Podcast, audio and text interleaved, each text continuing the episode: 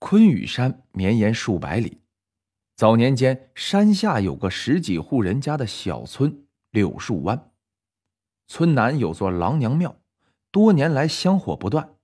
柳树湾三面环山，一面临水，虽风景优雅，但土地贫瘠，村民只靠种几亩薄田和打猎采药维持生计。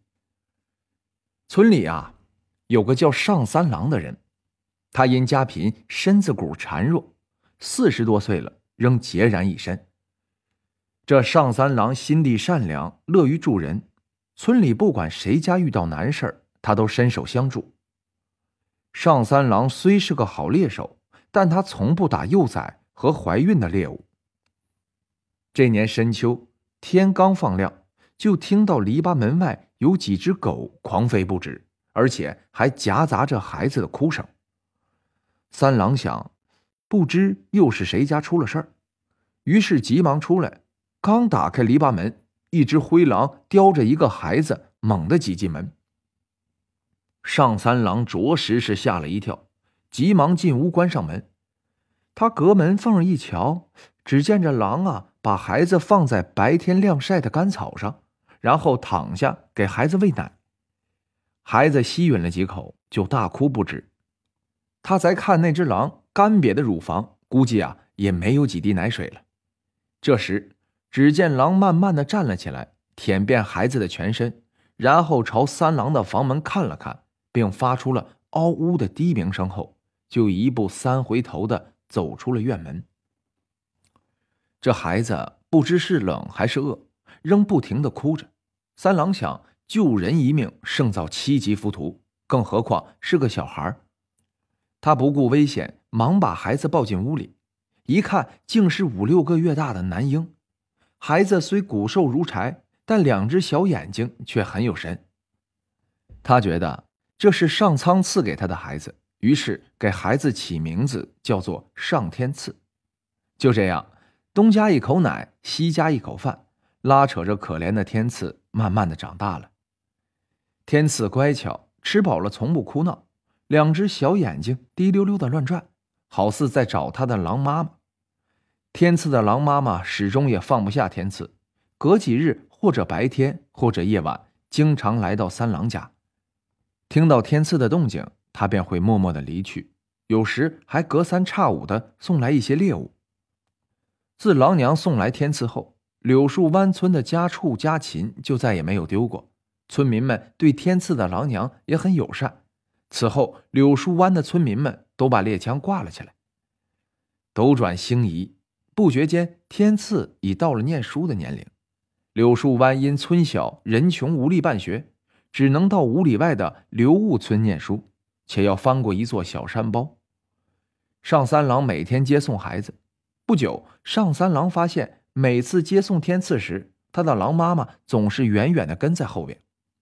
天赐是天资聪慧，埋头苦读，学业渐进。因养父啊，因受这养父熏陶，自小心地善良。由于勤奋好学，十二三岁便学会了烧水、做饭以及简单的农活。有时也跟着养父上山种田、打柴、采药。天赐十四岁那年，养父为生计上山采药，因风大路滑，不慎跌下了悬崖，虽被救回，终因伤势过重，不几天就撒手人寰了。天赐在极度悲痛中安葬了养父。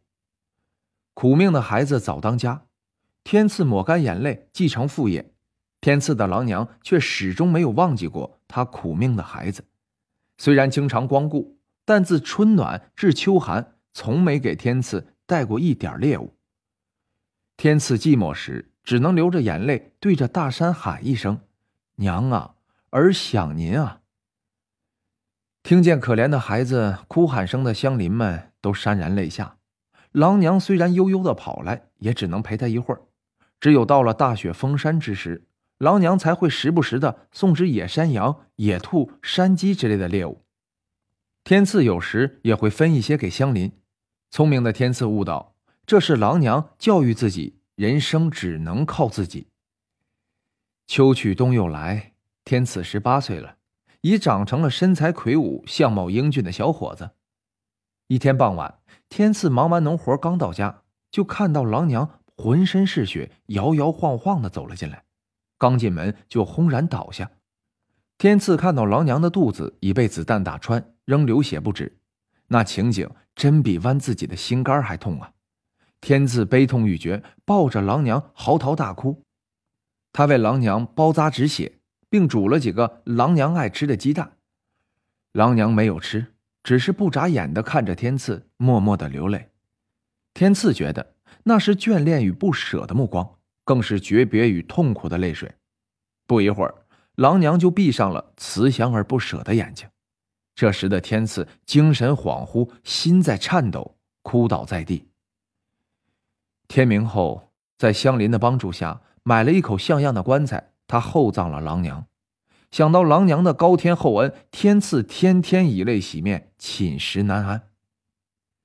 经乡邻们的安慰，他很快便走出了痛失亲人的阴影。失去郎娘和养父的天赐却更加的坚强了，种地、采药、打柴，样样都行。这年初冬的一天，他趁天气尚好，上山砍柴，以备冬用。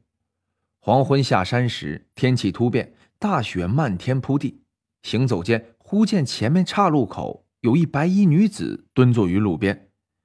天赐忙上前问道：“小妹妹，你家在哪儿啊？这天快黑了，山高路远的，又下着大雪，还不快回家？”